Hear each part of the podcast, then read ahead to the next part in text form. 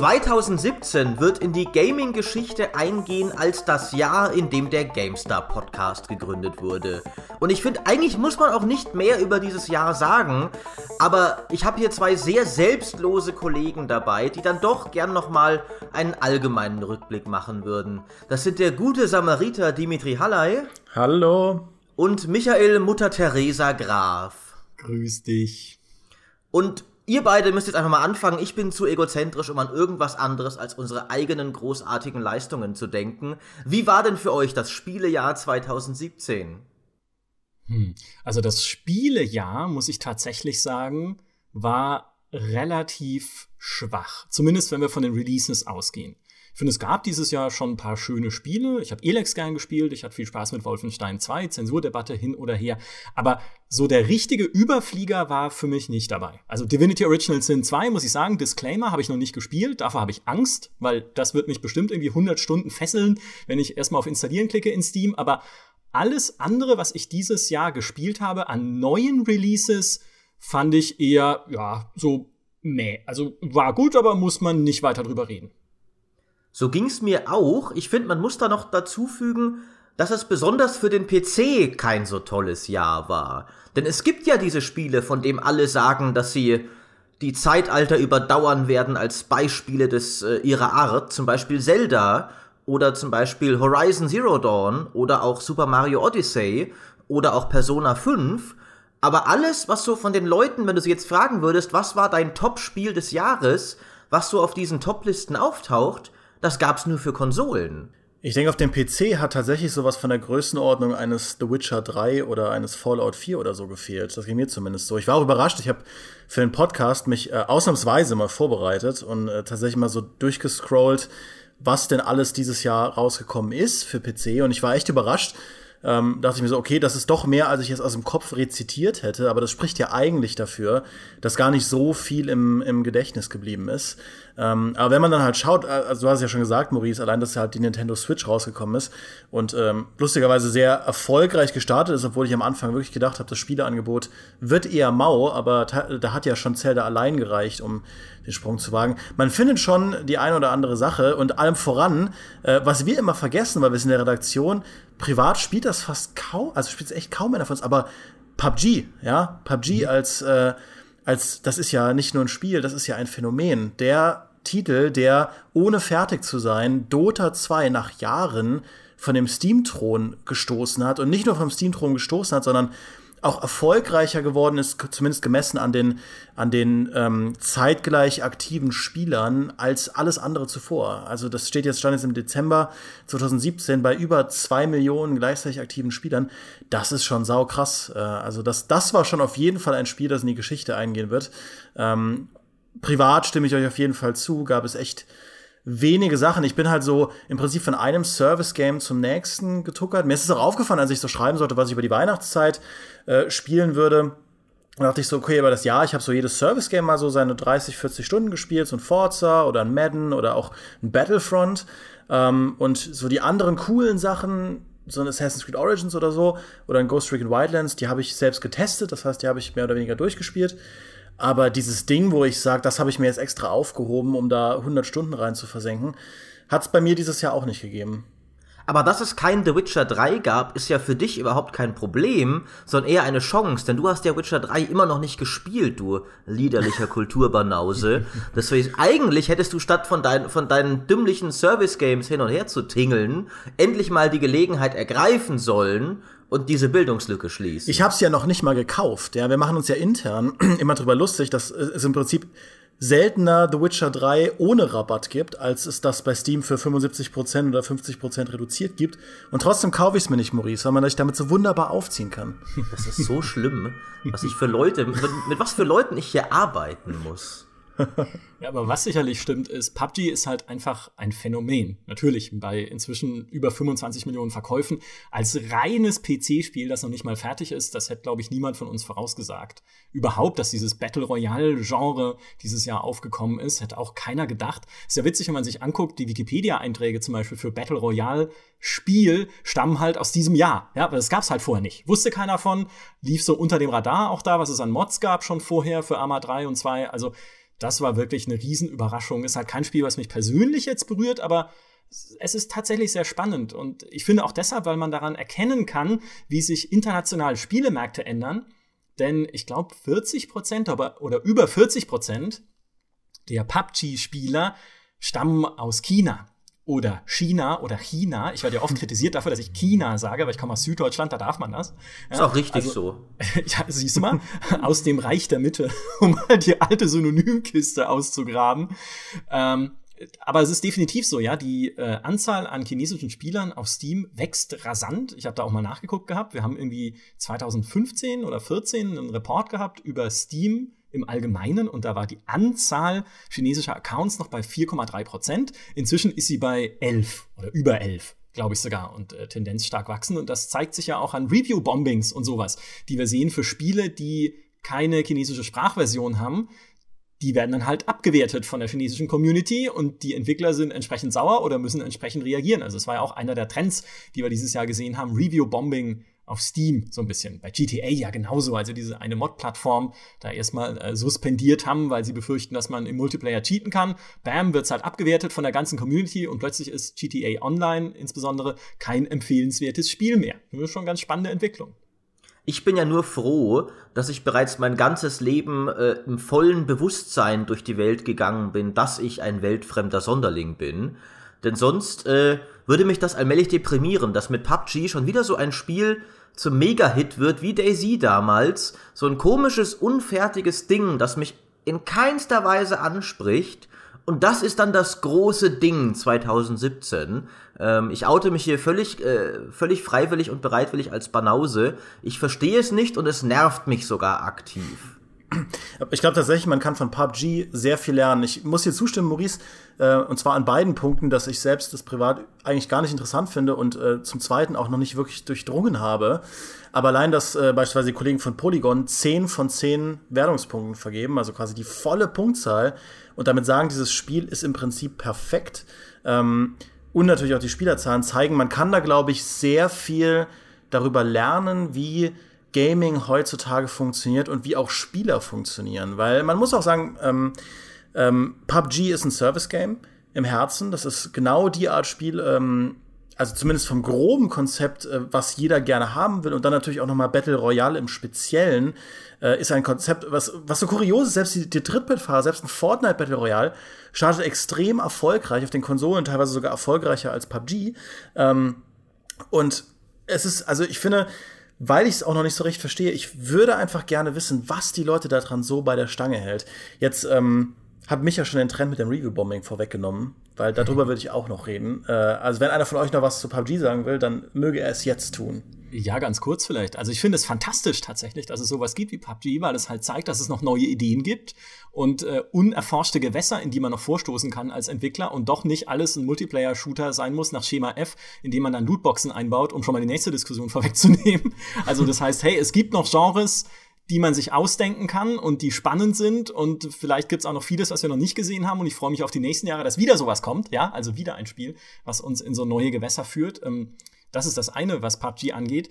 Das andere ist die Faszination, kann ich sehr gut verstehen, weil es eine ist, die wir auch in den letzten Jahren verstärkt gesehen haben, gerade wenn es um Service Game geht ähm, nämlich Emergent Storytelling. Ja, dass einfach jedes Spiel und jede Partie eine andere Geschichte erzählt, je nachdem, wo du in diesem Spiel landest. Du wirst ja am Anfang aus diesem Flugzeug rausgeschmissen, segelst dann mit dem Fallschirm hinab und musst halt gucken, wo lande ich? Lande ich in der Stadt, wo es mehr Beute gibt, aber auch mehr Gegenspieler, also bessere Ausrüstung, aber mehr Konkurrenz? Oder lande ich ein bisschen abseits, wo ich vielleicht meine Ruhe habe? Dafür liegt da halt nur Schrott in der Gegend rum. Also es ist jede Partie wirklich in sich anders und das hält, glaube ich, die Leute auch so sehr bei der Stange, weil sie immer was Neues erleben. Und äh, ja, also ich finde, das ist durchaus äh, valide. Mich killt ja diese Rahmengeschichte von PUBG. Also Emergent Storytelling bin ich ja total dabei, aber allein diese Vorstellung, dass 100 Leute aus dem Flugzeug rausgeworfen werden, äh, offene Landschaft und es gibt drumherum so eine riesige Kugel, die langsam runter runtergeht, also so ein, so ein Dome äh, und jeder, der dann außen steht, wird umgebracht. Das ist so ein bizarres Szenario. Das ging mir mal mit Battle Royale Geschichten immer schon so. Ich fand dieses Szenario immer so bizarr und konstruiert. Das, das waren nie meine Arten Geschichten, aber natürlich ähm, hast du recht in dem, was du sagst. Ich wollte nur einwerfen, warum es mich so kalt lässt, weil ich ja prinzipiell ein großer Freund von Shootern bin, aber ich mag dann lieber ein Rainbow Six Siege, das eigentlich auch eine völlig blödsinnige Story hat, dass äh, Antiterror gegen Antiterror-Einheiten kämpfen, aber dann doch die Art und Weise, wie man da im Prinzip in Häuser eindringt und so, das gibt mir halt dieses Gefühl von, ich bin ein Spezialagent, der da irgendwie eindringt und so. Ähm, kann ich halt persönlich besser nachvollziehen. Aber ja, das ist Emergent Storytelling. Das sagt, sagt dir auch jeder, mit dem du drüber redest, warum PUBG so faszinierend ist. Ja, sie erzählen dir alle ihre Geschichten und was ich noch hinzufügen möchte, natürlich ist auch immer ein krasser Aspekt, wie lebendig dieses Spiel in der Gaming-Community ist, auf YouTube und auf Twitch. Das ist einfach ein Trend, ja. Also ich glaube, ab so einem gewissen Punkt ist so ein Spiel auch ein Selbstläufer. Und äh, dadurch, dass es halt permanent auch durch, es gibt ja im Prinzip ähm, Twitch-Celebrities, die nur durch PUBG überhaupt entstanden sind und so erfolgreich sind damit, weil die Leute das halt gerne gucken. Das ist ein mhm. sehr, sehr gutes Zuschauerspiel. Da passieren total kuriose Sachen. Wir sagen das halt häufiger bei, bei der Art Spiel, aber es ist echt so. Das PUBG, ohne, ohne glaube ich, dass der Entwickler das komplett vorhergesagt hat, das trifft so viele richtige Töne unserer Zeit, äh, der modernen Gaming-Landschaft, dass es am Ende wahrscheinlich doch gar nicht so überraschend ist, dass es so erfolgreich werden konnte. Ja, das hast du schön gesagt. Tiefenphilosophisch. Ja, was die Story angeht, ist halt einfach so, eine, die, die Hunger Games mussten eine Trilogie aus drei Romanen konstruieren, damit dieses Konzept irgendwie Sinn ergibt. Wenn du das halt weglässt, dann ist es halt irgendwie sonderbar. Aber dafür hat man ja die Emergent Stories. Hier, Herr der Fliegen hat nur einen verunglückten Schulbus gebraucht. Also. Stimmt, ja, es, es geht also, es geht. Gebt aber ein bisschen mehr Mühe, ihr Entwickler da draußen. Ja, Review-bombt das mal. Ja, ja, voll. Ja, Review-Bombing. eine Armee von Chinesen. Stichwort Review-Bombing. Ich habe einen Artikel geschrieben, abschließend zum Jahr, wo es im Prinzip um die größten Gaming-Unsitten ging. Das heißt, Sachen, die dieses Jahr passiert sind, wo man sagt, okay, ohne diese Dinge wäre die Gaming-Landschaft, unsere Community, aber auch das Verhältnis zwischen Publisher und Community im nächsten Jahr ein bisschen besser dran. Und Review-Bombing ist tatsächlich eine Sache, das stand da auch und das war so im Prinzip der eine große Vorwurf, finde ich, den man der Community machen kann, weil da auf eine Art und Weise mit diesem Review-Tool umgegangen wurde, die nicht unbedingt gut ist. Bei einem GTA 5, da kann ich es verstehen, wenn da dieses Modding-Tool abgeschafft wird und so, ähm, dass da die Community da quer geht, weil ihnen das Spiel gerade aktiv schlechter gemacht wird, kann ich nachvollziehen. Damit will ich nicht sagen, dass ich das gut finde, aber ich kann es nachvollziehen. Wo ich es nicht nachvollziehen kann, ist, dass wenn ein Entwickler Beef hat mit äh, PewDiePie, dass man Firewatch dann äh, in den Keller runterbombt und die Wertungen runterkrachen lässt. Ähm, oder das, weil Half-Life 3 nicht äh, angekündigt wird, sondern dieses Kartenspiel Artefakt, dass man plötzlich Dota in den Keller äh, reviewt. Das ist eine Art und Weise, finde ich, ähm, und das ist sicher was, worüber wir auch gleich noch reden werden, wo Steam-Mechaniken von der Community oder auch generell von Leuten genutzt werden für ähm, Methoden, die nicht cool sind. Oder wie seht ihr das?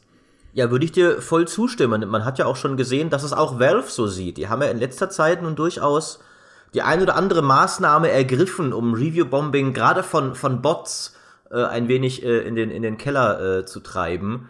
Weil ja da unter anderem dann auch dazu gehört, dass Bots alle schlechten Reviews nochmal hochvoten, damit das mhm. auch die mhm. beliebtesten sind, damit nicht nur das Verhältnis schlecht wird, sondern auch das, was du als erstes siehst, negative Re Reviews sind. Und es soll jetzt weniger zählen, wenn du, wenn du halt äh, der gleiche Nutzer 10.000 Reviews alle mit einem Daumen nach oben bewertet, dann zählt diese Bewertung weniger als bei einem normalen Nutzer, der halt die zwei oder drei, die er wirklich nützlich fand, bewertet. Also, das ist, denke ich, auf jeden Fall ein Problem und man muss ja auch durchaus sehen, dass das enorm geschäftsschädigend sein kann heutzutage. Ich glaube tatsächlich, dass wenn allein schon wenn Steam Reviews für ein Spiel im gelben allein die gelbe Schrift statt der blauen in dem, in dem Steam Sale Kasten, das kann schon Leute abschrecken, dass sie sich das dann nicht mehr kaufen.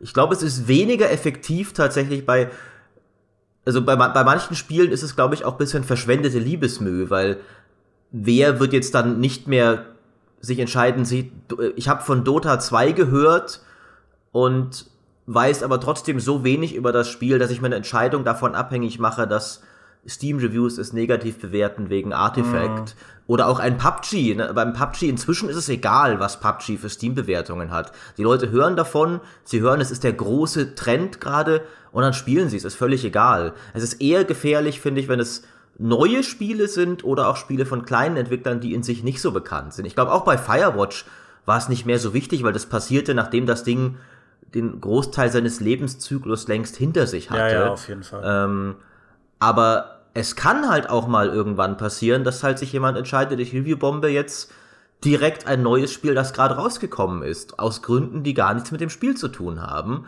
oder nur tertiär. und dann kann das, glaube ich, wirklich heftige Auswirkungen haben. Und das halte ich schon für sehr gefährlich. Aber wen wundert es denn? Also ich meine, wen wundert es denn angesichts dessen, wie Diskussionen im Internet funktionieren und schon seit Jahrzehnten funktioniert haben, dass solche Tools missbraucht werden? Also niemanden natürlich, um die Frage gleich zu beantworten. Aber das ist, was halt das Problem ist, man kann davon ausgehen, dass solche Tools missbraucht werden, halt für irgendwelche Agenten oder weil man Fan ist, einfach von irgendwem oder irgendwas um dann halt irgendwie jemanden zu bestrafen, weil er nicht Fan ist davon oder weil er sich irgendwie schlecht geäußert hat über PewDiePie, um beim Beispiel zu bleiben. Und eigentlich, was dann so ein Tool braucht, ist Kontrolle. Ja, das ist ja ein ähnliches Thema, wie wir es schon hatten bei den Fake Games auf Steam, wo Valve auch lange Zeit da saß und gesagt hat, ja, das wird schon der Markt regeln. Nee, Freunde, der Markt regelt überhaupt nichts. Ihr müsst draufschauen, dass damit kein Mist passiert.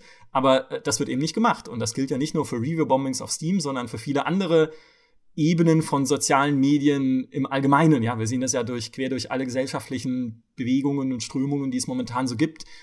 In sozialen Medien passiert so einiges unreguliert und unüberwacht. Ja, und ähm, ich finde, dieses Review-Bombing ist halt eine Ausprägung davon. Ja, und ich finde, ähm, gut, dass du die, die Fake Games angesprochen hast, weil wir haben da schon, schon einen eigenen Podcast zu. Da möchte ich natürlich jetzt nochmal freundlich darauf hinweisen, dass man sich den auch bitte anhören mag. Ähm, deswegen würde ich es auch gar nicht hier zu, zu breit treten. Aber auch Fake Games waren wieder ein krasses Ding. Und auch da finde ich, und das ist was, was man Valve durchaus vorwerfen kann, hat Steam in seinen Mechaniken wieder versagt. Dieses Steam Direct, das eingeführt wurde, um Steam Greenlight abzulösen und durch diese einmalige Gebühr, die man zahlen muss und diese Formalitäten, die man dann ausfüllen muss, ähm, zu verhindern, dass Steam überschwemmt wird mit Schrott, das hat ja sowas von gar nicht funktioniert. Also was ich so gehört habe, sind schon im Oktober die Zahlen vom Vorjahr gebrochen worden, was ähm, ähm, was jährliche neue Releases angeht. Und hier sind wir jetzt. Und es ist halt, das, das ganze Ding wird wieder überflutet mit, äh, mit kleinen irgendwie Minispielen, wo jemand irgendwelche Standard-Unity-Assets zusammengeklatscht hat oder irgendwelche äh, Achievement-Hunting-Games, wo du für einen Euro 5000 Achievements bekommst, indem du einfach nur rumstehst und so. Ähm, Steam hat das absolut nicht in den Griff bekommen. Und genau wie bei den Steam Reviews ähm, bin ich der Meinung, man, man, braucht ganz dringend ein überarbeitetes Kuratorensystem seitens Valve, ähm, um dieser Sache Herr zu werden, damit Steam als Plattform äh, besser funktioniert. Wobei ich da ein bisschen eine kontroversere Meinung habe. Ich finde, im ersten Schritt ist es nicht unbedingt schlimm, dass jeder auf Steam verkaufen kann. Natürlich müllt das irgendwo die Plattform zu, aber die Frage ist, wo ist das denn wichtig? Also, ich, in der Regel guckst du ja vor allem in die Topseller, was gerade interessant ist, oder in diese Steam-Kacheln oben. Und da ist in der Regel dieser Schrott nicht vertreten. Das Einzige, wo es tatsächlich, finde ich, ein Problem wird, ist halt in dieser Neu- und Beachtenswert-Liste, wo du dann halt als kleiner Indie-Entwickler es wirklich schwer hast, wenn du wirklich ein kleines, unbekanntes Juwel hast und dann unter den neuen Spielen sofort wieder untergehst, weil halt da auch haufenweise Schrott mit dabei ist und dich so ein wenig erdrückt. Aber andererseits die Tatsache, dass es all diese nutzlosen Gammelspiele irgendwo auf Steam gibt, sie laufen mir ja nie über den Weg, wenn ich sie nicht aktiv suche, weil es keinen Algorithmus gibt, die spielt ja dann auch kaum jemand. Es gibt ja keinen Algorithmus, der mir die irgendwie in, in mein äh, Empfehlungsfeed drückt. Meine Kuratoren empfehlen sie mir nicht. Es trendet nicht unter meinen Freunden. Ähm, und bestenfalls ist es mal unter, unter Sonderangebote, wenn die mal wieder reduziert sind, aber dann kauft sie ja immer noch niemand. Und dann, also ich, ich sehe die tatsächlich kaum, weil wie ich Steam benutze, tauchen die nirgends auf. Und dann finde ich es erstmal nicht verwerflich, auch wiederum für die kleinen Indie-Entwickler, dass du grundsätzlich sagst, lass mal sie doch auf Steam veröffentlichen es ist ja nicht so, als würden die guten Spiele dadurch schlechter, dass auch ein paar Schrottspiele dabei sind. Das war ja auch die Idee hinter dem überarbeiteten äh, Steam-Algorithmus, den sie dann eingeführt haben. Die Idee war, okay, wir sorgen im Prinzip dafür, dass ein normaler Spieler, der kein besonderes Interesse für diese Spiele hat, dass die nicht auftauchen in seinem Feed. Das ist was, da hat Valve ja auch stark dran gearbeitet. Und das, das haben sie tatsächlich hinbekommen, finde ich. Äh, ich argumentiere da echt eher aus so einer ideellen Perspektive, dass ich der Meinung bin, wenn Spiele rausgehauen werden, wirklich vordergründig aus Quatsch oder weil, weil nicht, nicht der Anspruch dahinter steht, überhaupt ein gutes Spiel zu machen, dann bin ich der Meinung, dass eine Vertriebsplattform da stärker eingreifen sollte als gar nicht. Aber ich glaube, das ist letztlich, letztlich ist das eine, eine philosophische Frage. Ähm, ich persönlich fühle mich halt immer auf Plattformen wohler, wo ich weiß, dass jedes Spiel, das da steht, auch irgendwo ein ernst gemeintes Angebot ist. Äh, weil sonst kann man die Dinger ja gleich irgendwie als kostenlose Flash-Games beim Browser verkloppen und nicht für, für Geld anbieten. Ähm, ich, ich finde, es hat immer einen faden Beigeschmack, aber ich stimme dir zu, Maurice, dass es halt nicht die dringlichste Priorität ist, die Steam in den Griff bekommen muss. Ich sehe da das Review-Bombing auch als ähm, herbere Notwendigkeit oder als herbere Baustelle. Und was diese viel Releases auf Steam natürlich befeuern, ist einfach die Spieleflut. Ja, wir sehen dieses Jahr wieder, es sind knapp 7500 Spiele auf Steam erschienen. Das sind 38 Prozent aller Spiele insgesamt. Also der Trend von letzten Jahr setzt sich einfach fort. Es wird mehr und mehr und mehr. Und natürlich mit den bekannten Folgen, das ist als Entwickler immer schwerer, da aufzufallen. Die Preise werden immer niedriger tatsächlich, die man für Spiele aufrufen kann. Also wenn ich da auch schaue, der Durchschnittspreis momentan liegt bei knapp 10 Dollar ungefähr, ja, oder 9,50 Dollar. Ja, ist immer noch Geld, aber trotzdem, ja, für einen Durchschnittspreis für ein Spiel, in dem, an dem jemand irgendwie jahrelang gearbeitet hat. Teilweise ist das schon relativ wenig. Natürlich gibt es dann andere, an denen haben Leute irgendwie zwei Stunden lang im Editor rumgeschraubt und haben sie dann online gestellt und verkauft. Aber das ist halt insgesamt echt kein guter Trend. Ja, also dieses, diese Wahnsinnsflut und noch dazu natürlich die Monopolstellung von Steam als größte Plattform, die es gibt für PC-Spiele das ist halt, ja, wie gesagt, das ist einfach nicht gut. Ich, aber wie gesagt, auch da finde ich, äh, diese Spieleflut, die passiert halt irgendwo im Hintergrund. Ich krieg sie ja nicht mit. Es ist ja nicht so, als gehe ich jeden Tag auf Steam und es sagt mir, hey, heute sind diese 100 Spiele erschienen. Schau sie dir bitte alle an. Die meisten davon werde ich niemals sehen in meinem ganzen Leben. Also nicht mal zur Kenntnis nehmen, dass sie existieren. Und das ist natürlich, wie gesagt, wenn da, wenn da auch was Gutes untergeht, ist das problematisch, aber das richtet sich ja schon auch nach interessensbasierten Algorithmen. Also das, was am ehesten untergeht, ist wirklich das, was halt einfach niemand will. Und ich glaube auch nicht, auch wenn der Durchschnittspreis vielleicht sinkt, dass sich irgendwer denkt, äh, für, für ein, ein Witcher 3 oder sowas kann ich jetzt keine 50 Euro mehr zahlen, weil ja die ganzen Clicker-Games für zwei Euro den Durchschnittspreis eines Spiels schon legitim nach unten gezogen haben. Das ist mir jetzt dann ein Witcher nicht mehr wert, äh, wenn ich dafür auch irgendwie 20 Clicker-Games haben könnte. Wo ich dir halt aber zustimme, dadurch, dass Steam so ein Monopol hat, hätte es eine Verantwortung, nicht unbedingt eine geschäftliche, sagen wir mal, der Markt ist halt hart, aber sagen wir mal eine moralische, um auch mal ein bisschen ideologisch zu werden, sicherzustellen, dass auch kleinere Spiele, die gut sind, eine legitime Chance haben, auf Steam entdeckt zu werden. Und da habe ich das Gefühl, so dieses, da gibt's noch nicht ganz genug. Da brauchst du, musst du dich im Grunde auf externe Kuratoren wie die Spielepresse, dein Lieblings-YouTuber oder eben Steam-Kuratoren verlassen, weil in die Topsellers kommt was nur, wenn's schon Aufmerksamkeit generiert hat. Das kann auch passieren, zum Beispiel sowas wie They Are Billions hat's gerade jetzt just wieder geschafft, mehr oder weniger aus dem Stand durch einen coolen Trailer es zu schaffen, extrem viel Aufmerksamkeit zu generieren. Aber dieses, dieses New and Trending Tab im Store, das wechselt halt schon sehr schnell durch und da ist auch oft Mist dabei. Das ist nicht keine zuverlässige Methode, um versteckte Juwelen zu entdecken.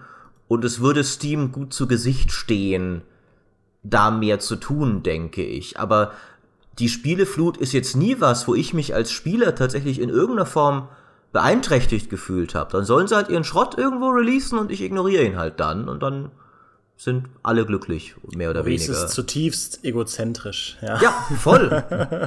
ja, und, und zynisch. Ich finde das, wir haben es vorher gesagt, aber ich finde, das ist tatsächlich zu einem gewissen Grad etwas, was der Markt richten wird, wie man so schön sagt.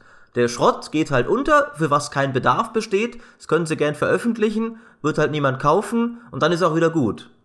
Das glaube ich nicht. Also ich, ich glaube nicht, dass der Markt alles richtet, tatsächlich. Da sind wir philosophisch entgegengesetzt, fürchte ich. ich. Ich ähm, stimme dieser Aussage auch fast nie zu, aber in diesem einen Fall ein wenig. Was du halt tatsächlich als Entwickler nicht machen kannst angesichts dieser vielen Spiele ist, ein gutes Spiel, das du gemacht hast und in das wirklich viel Herzblut und Arbeitsstunden geflossen sind, für 30 Dollar rausstellen. Es geht nicht. Verkauft, kauft keiner, ja? Weil die sagen dann natürlich nicht, okay, dafür kriege ich 10 Clicker-Games. Ja, Clicker-Games kauft kein Mensch, außer Sebastian Stange vielleicht, aber der zählt jetzt mal nicht. Ähm, du hast dann einfach keine Chance, du hast eh schon keine Aufmerksamkeit auf deinem Spiel, dann ist der Preis auch noch tendenziell ein bisschen hoch, so dass jeder sagt, ja, nee, das ist mir zu risky, auch mit dem ganzen anderen Mist, den es ja gibt in dieser Preisregion, dann lass mal das mal lieber und ich kaufe für äh, 10 Dollar reduziert Prey oder so. was dann schon wieder der nächste Trend ist, aber den kennen wir auch schon aus den letzten Jahren, dieser Preisverfall einfach. Das ist was schnell. anderes, das stimmt. Ja. Also die, die Sales-Geschichten, da stimme ich dir auch zu. Das, äh, das, so schön es ja auch aus Kundensicht wiederum ist, ähm, treibt das natürlich schon so ein bisschen den, den Wert eines Spiels irgendwie nach unten. Also man überlegt sich heutzutage schon wirklich zweimal, finde ich. Auch bei einem großen Spiel, das neu ist, das muss gar nicht mal so ein Ding sein, das 30 Euro und keine Aufmerksamkeit. Auch 60 Euro und viel Aufmerksamkeit ist ja schon so, dass du denkst heute, ja, das kriege ich in zwei Monaten für 30 Euro und wenn ich sechs Monate warte, sind bis dahin auch alle Patches draußen, alle DLCs. Es gibt wahrscheinlich eine Game of the Year Edition.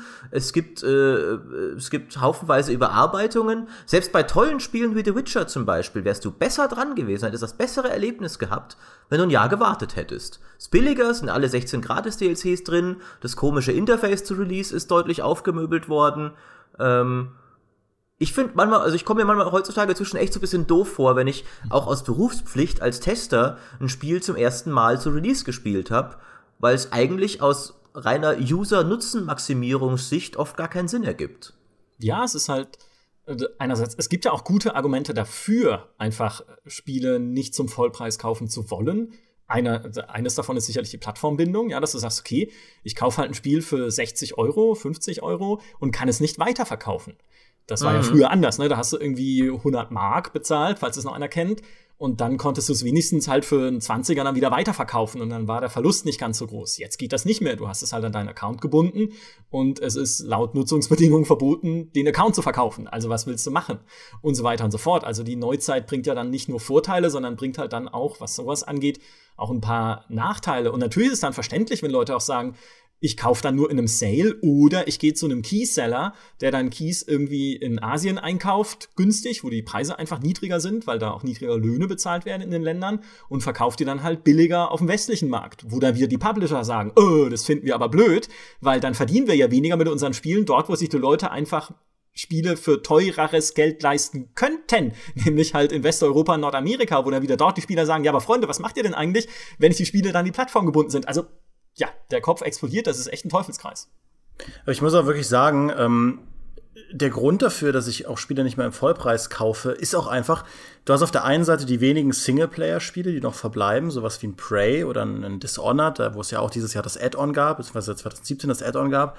Ähm, die sind relativ kurz, die hat man dann in 5, 6, 7, 8 Stunden durch oder in 10 Stunden. Da sage ich, nee, ähm, das ist mir halt 60 Euro dann doch nicht wert. Äh, auch aus dem Grund, den du gerade genannt hast, Micha, dass man es dann oft nicht weiterverkaufen kann. Aber ich muss halt wirklich sagen, der Großteil der Spiele, die mich im Jahr interessieren, sind Spiele, die auch nach Release noch Content bekommen. Und selbst ein Assassin's Creed Origins ist ja mittlerweile, obwohl es eigentlich ein Singleplayer-Spiel ist, eins, wo man sagt, okay, du kaufst es bei Release, aber da kommen später noch Bosskämpfe dazu, da kommen noch äh, neuer Horde-Modus dazu, da kommt ein neuer Schwierigkeitsgrad hinzu.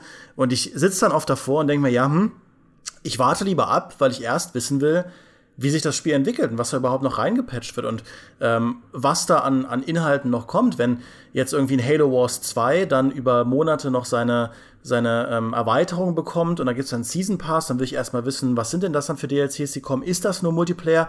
Ah, nee, da kommt anscheinend doch noch eine Kampagne, die dann aber nicht im Season Pass drin ist, sondern mehr Geld wieder kostet und die wird dann aber wieder zusammengefasst in der Complete Edition. Also es gibt halt so viele Unsicherheiten in der Zukunft, wo ich mir sage, und da stimme ich halt Maurice zu, ich bin jetzt ein, fühle mich wie ein Depp, wenn ich da den Vertrauensvorschuss des Early Adopters äh, gewähre und mir das Ding sofort kaufe. Und bei Multiplayer-Spielen sowieso. Weil ähm, ich weiß halt, als Dawn of War 3 rauskam, da hat ein großer Teil meines Freundeskreises, so also von meinem Zocker-Freundeskreis, mit dem ich eigentlich nur über, über Teamspeak äh, spiele, aus, aus meiner alten Heimat oder auch mein Mitbewohner, die haben sich Dawn of War 3 alles zum Vollpreis gekauft, weil sie halt alte Dawn of War-Fans waren und sich gesagt haben, okay, wir spielen das im Multiplayer, das wird richtig cool. Ja, Junge, haben die falsch gelegen, weil das Spiel innerhalb von wenigen Monaten so wenig gespielt wurde und jetzt zocken die meisten doch wieder Company of Heroes 2 und haben Dawn of War den Rücken gekehrt. Oder eins sogar. Oder eins und bereuen ihren Kauf, ähm, weil sie da auf das falsche Pferd gesetzt haben, weil auch danach Release ich bin mir da nicht so ganz in der Materie drin, Maurice weiß das besser, aber anscheinend auch nicht der Content kam, der ähm, den Kahn wieder in die richtige Richtung gelenkt hat. Und äh, da sage ich ja, hätte dann mal besser gewartet, dass das Ding 25 Euro kostet und es dann irgendwie der, für die Kampagne gespielt und vielleicht noch ein paar Runden so im freundschaftlichen Skirmish, dann hat sich die Sache. Ich äh, vergieße an dieser Stelle eine weitere stille Träne für Dawn of War 3 als weiterhin der einzige Mensch auf der Welt, der es mochte. Wobei es stimmt ja nicht ganz. Dein Freundeskreis, die mir die fanden es ja auch nicht scheiße. Es ist halt dann, äh, auch ich kann ja nicht bestreiten, dass der Multiplayer ziemlich ausgestorben ist. Äh, ja, ich finde aber andererseits, wie gesagt, also manchmal vom, vom Preis her, das finde ich gar nicht unbedingt so schlimm. Klar, du kriegst dann für deine 60 Euro nicht immer garantiert jahrelangen Multiplayer-Spaß. Aber andererseits finde ich, wenn du, wenn du ein paar Monate oder auch nur ein paar Wochen das regelmäßig gespielt hast und die Kampagne gespielt hast und ein paar Skirmishes, wenn du das mal hochrechnest auf zum Beispiel verglichen mit einem Kinobesuch, wirst du für deine 60 Euro schon immer noch, finde ich, dein, dein Geld bekommen haben. Also dein, dein Geld ist wert. Natürlich gibt's aber andere Spiele, wo du dann für 30 Euro bei PUBG oder sowas äh, deutlich mehr Multiplayer drin gehabt hättest. Das kann man natürlich nicht bestreiten. Ja. Ja, auf jeden Fall. Ich, ich verstehe auch dein Argument. Es ist nur, wenn ich zum Beispiel dann mir ein Assassin's Creed kaufe, das gar keinen Multiplayer hat, dann will ich das natürlich in seiner besten Fassung spielen. Ja, und das auf dann, jeden Fall, und genau. Ich meine, das ist ja was, was du auch sagst, immer wenn es um, um Add-ons geht, wenn dann Rollenspiel-Add-ons kommen, die mitten in der Kampagne stattfinden oder so, da ist man dann der Gelackmeierte, wenn man das Ding direkt zum Release durchspielt. Und so geht's mir halt mit Assassin's Creed Origins, das musste ich jetzt auch für den Test durchspielen. Aber dann gibt's dann ein paar Wochen später die Möglichkeit, Bärte und Frisuren zu ändern. Das klingt nach einer Kleinigkeit, aber mit einem neuen Schwierigkeitsgrad und neuen Bosskämpfen und neuen Spielmodi und sonst was und mehr Late-Game-Content habe ich de facto im Prinzip die schlechtere Version des Spiels durchgespielt. Und wenn ich dafür halt meine 60 Euro ausgegeben hätte, hätte ich mir gesagt, ja, ja schön, dann kann ich es jetzt halt noch mal auf 100% spielen. Mache ich aber nicht, weil da hat sich das auch irgendwie leer gesogen. Und, Und wir haben ja auch alle mehr als genug andere Spiele. Also jeder hat ja einen Richtig. riesigen Pile of Shame. Ich habe auch gar Ja. nicht die Zeit, solche Dinge mehrfach durchzuspielen. Ich weiß genau, was du meinst. Mir geht's nämlich mit Tyranny jetzt gerade so. Das ist ja ein Spiel, von dem ich schon oft geschwärmt habe in diesem Podcast. Da kam halt dieses Jahr jetzt ein Add-on raus und so ein komischer DLC, der überall noch irgendwie über die ganze Welt kleine neue Nebenquests verstreut. Und dann noch ein Patch mit einem neuen Ende, was das Ende ist, was ich eigentlich ursprünglich hätte anstreben wollen. Nämlich, dass du dem bösen Overlord durchweg loyal bleibst. Wen überrascht, dass ich das gerne gemacht hätte. ähm, und jetzt dachte ich mal auch so, es ist ja nicht so, dass ich keinen Spaß hatte mit dem Spiel. Jeder, der den Podcast hier schon ein, zwei Mal gehört hat, weiß zu Genüge, dass ich Spaß damit hatte. Aber trotzdem, eigentlich hätte ich ein Jahr gewartet mit dem Durchspielen. Und das habe ich ja sogar freiwillig in dem Fall gemacht. Das habe ich ja nicht mal getestet. Das habe ich damals in der Freizeit gespielt. Ähm, dann wäre ich jetzt besser dran. Ich hätte es billiger gekriegt, wäre mehr drin gewesen, es wäre das bessere Spiel gewesen. Was halt, ich weiß nur nicht, was der Ausweg aus dieser Misere ist, weil einerseits ist ja zum einen, die, die Spieleentwickler brauchen schon die Day One Sales und andererseits ist das Problem ja erstmal auch daraus geboren, dass der Entwickler halt dann sein Spiel nach Release noch unterstützt, was ja vorbildlich ist eigentlich. Das will ich ja niemandem sagen, patch das Ding einfach nicht mehr, weil dann komme ich mir doof vor, dass ich es zum Release gespielt habe. Und in der Regel ist ja auch nicht so, dass die Release-Version kaputt rauskommt. Es ist dann, wie gesagt, zum Beispiel ein Witcher ist das beste Beispiel. Du kannst das zum Release spielen, tolles Spiel, großartig, aber eben ein Jahr warten ist dann doch noch mal besser. Und nirgendwo an dieser Stelle hat der Entwickler irgendwas falsch gemacht. Aber trotzdem würde ich als Spieler sagen, bei The Witcher wäre es schlauer gewesen, es nicht zum Release zu kaufen, sondern für weniger Geld später mehr zu kriegen. Und das bestraft ja aber eigentlich gute Praxis vom Entwickler. Also ich kann dir zwei Lösungen dafür sagen, aber beide Oh, sind jetzt bin ich uncool. gespannt. Beide sind uncool, leider. Ja, es tut mir leid, so bin ich.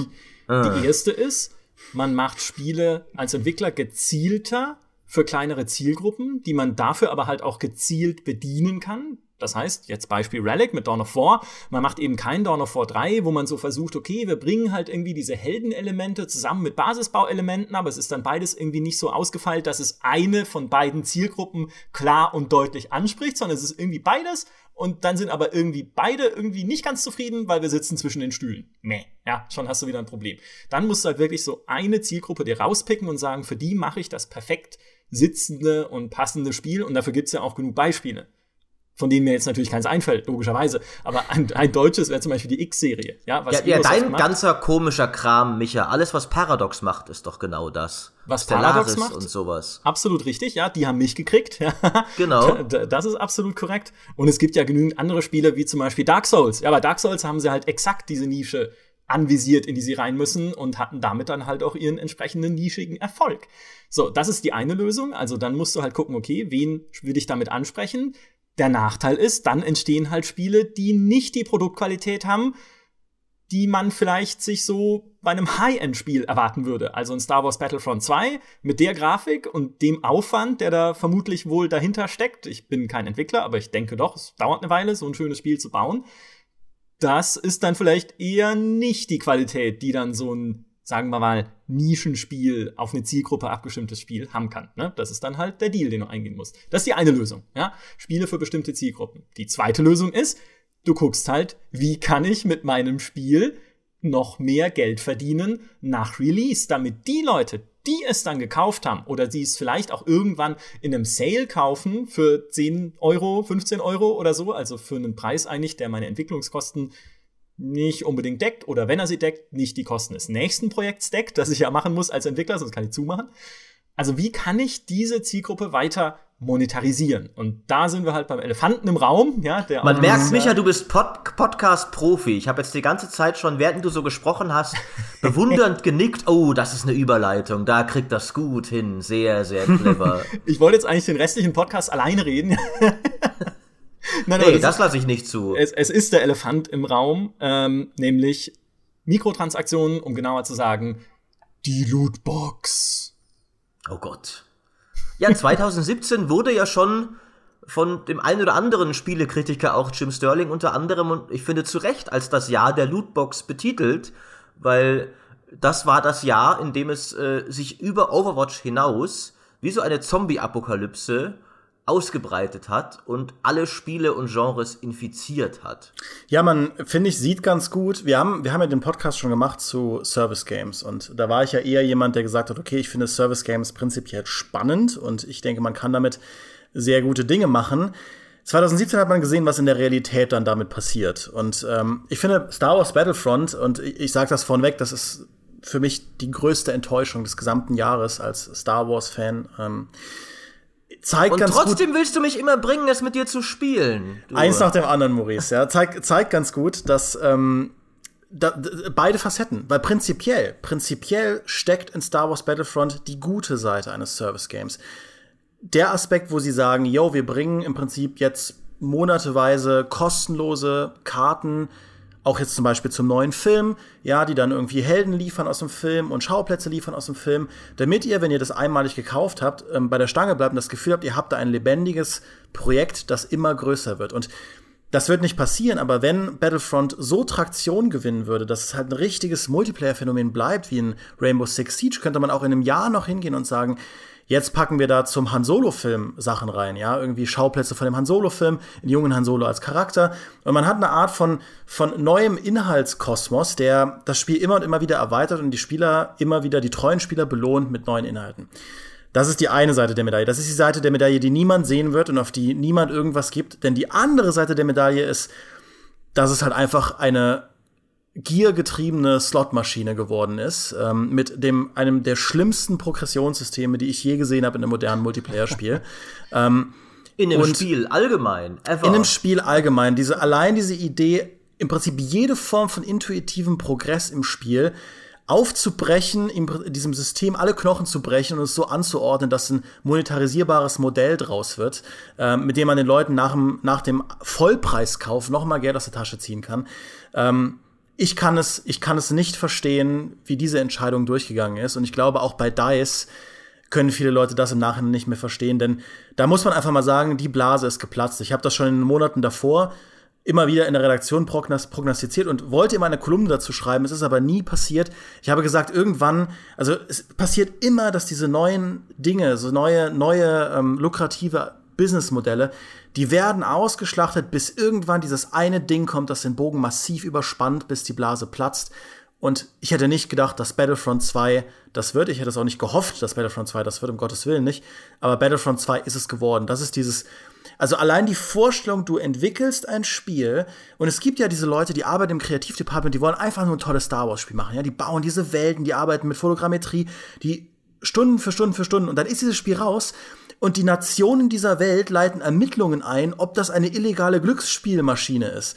Also was für ein Fall from Grace ist das bitte für für alle Beteiligten, ja? Und und dass der Disney-Konzern bei, bei, bei EA anruft und sagt, ihr müsst diese Mikrotransaktionen entfernen, weil ihr unsere Marke schädigt. Was ist da bitte alles schiefgelaufen? Wie konnte niemand das kommen sehen? Ja, Entschuldigung, ich rante.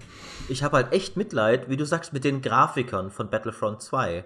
Weil das sind offensichtlich talentierte, leidenschaftliche Leute, die einfach nur einen guten Job abgeliefert haben. Und dann hat halt irgendein Game Designer, was weiß ich, wahrscheinlich Director of Monetization Optimization oder sowas, äh, beschlossen, wie das Progressionssystem auszusehen hat. Und alles wird überschattet. Ähm, aber ich frage mich tatsächlich, also ich frage mich, was jetzt kommt. Wir haben ja dieses Jahr so einige Modelle von Lootboxen gesehen. Alle unbeliebt eigentlich. Manche finde ich deutlich weniger schlimm als andere. Ich bin zum Beispiel weiterhin der Meinung, dass die in äh, die in Mordors Schatten, also in äh, Mordors Schatten, Schatten des Krieges, Schatten des Krieges das ja. ist die eine so, so dümmliche Serienbetitelung hat, diese Serie.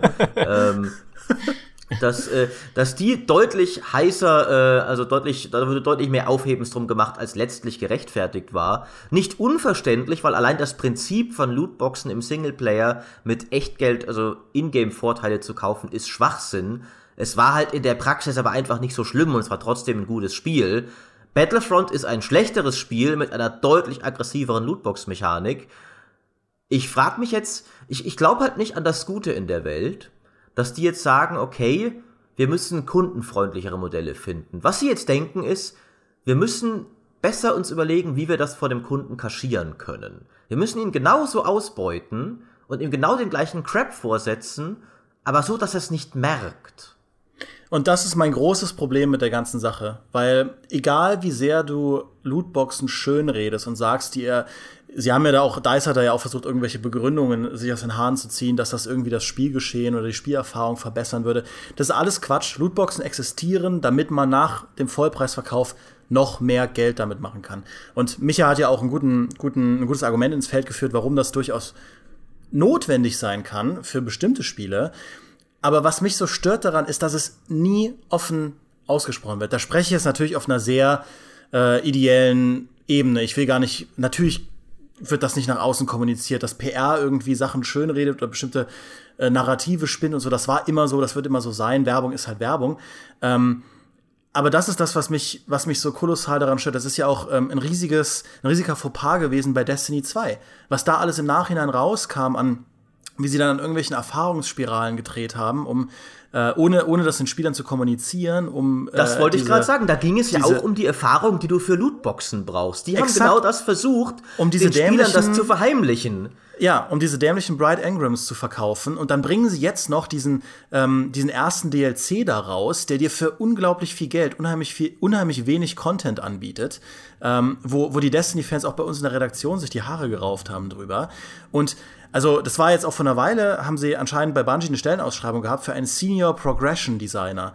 Jemanden, der in der Stellenausschreibung dafür eingestellt wird, Monetarisierungsmodelle sich auszudenken, die man auf besonders harmonische Art und Weise mit, ähm, mit Spieldesign und Belohnungsspiralen verbinden kann, um halt neue Möglichkeiten zu schaffen, Geld zu verdienen. Und ich, das klingt jetzt super kritisch von mir. Ich will das jetzt in erster Instanz mal, ja, kann ja sein, dass das, dass jemand vielleicht entwickelt er ja auch ein gerechteres System, ja, um äh, das zu finanzieren. Aber trotzdem muss man sich das mal aus der auf der Zunge zergehen lassen, dass da anscheinend wirklich ein Wechsel in der Art und Weise stattfindet, wie, äh, wie Gaming heutzutage verkauft wird. Ja, und ich habe gestern noch drüber nachgedacht im Bett, äh, wo das hinführt. Da dachte ich, ja, vielleicht jetzt irgendwann so Monthly Subscriptions wie bei Netflix für ein Spiel. Und da dachte ich mir, Moment mal, das hatten wir doch schon. So waren früher MMORPGs. Und das, das war doch die Blase, die davor geplatzt ist. Richtig, genau wie ja. du gesagt hast. Es wollte dann, jedes dumme MMO wollte es machen. Und allen ist ihnen aufgefallen, ja, jeder, der bereit ist, dafür zu zahlen, spielt schon WoW. Äh, dann werden wir mal lieber Free-to-Play oder sterben wir einfach. Ja, natürlich, Lootboxen sind einfach die nächste Sau, die durchs Monetarisierungsdorf getrieben wird. Das wissen wir ja alle. Mal gucken, was das nächste ist. Ich glaube, dieses Progression, Design, Monetarisierung, slash gemixt mit Gameplay, wie kriegt man das irgendwie so verknotet, dass es die Spieler nicht nervt, aber sie trotzdem bereit sind, Geld auszugeben, das wird uns begleiten. Das wird hm. nicht mehr weggehen da werden wir uns in den nächsten Jahren noch weitere Auswüchse anschauen können. Das werden dann vielleicht keine Lootboxen sein, weil, wie Dimi richtig sagt, der Zug ist jetzt vielleicht abgefahren, wo EA halt so böse überreizt hat, mit spielerischen Vorteilen. Ey, wie dumm muss man sein? es wird halt das Monetarisierungsmodell sein, welches auch immer es wird, das Blizzard in sein nächstes großes Spiel packt. Egal welches es ist, alle werden es dann kopieren. Wie es bei den Monatsgebühren war und wie es jetzt bei den Lootboxen war. In keinem Fall hat Blizzard das erfunden, aber und Blizzard ist sogar immer noch eine der vertretbareren Firmen, aber trotzdem sind sie halt, finde ich, da habe ich auch eine Kolumne neulich drüber geschrieben, schuld daran irgendwo, weil sie sind diejenigen, die das groß gemacht haben, die das losgetreten haben.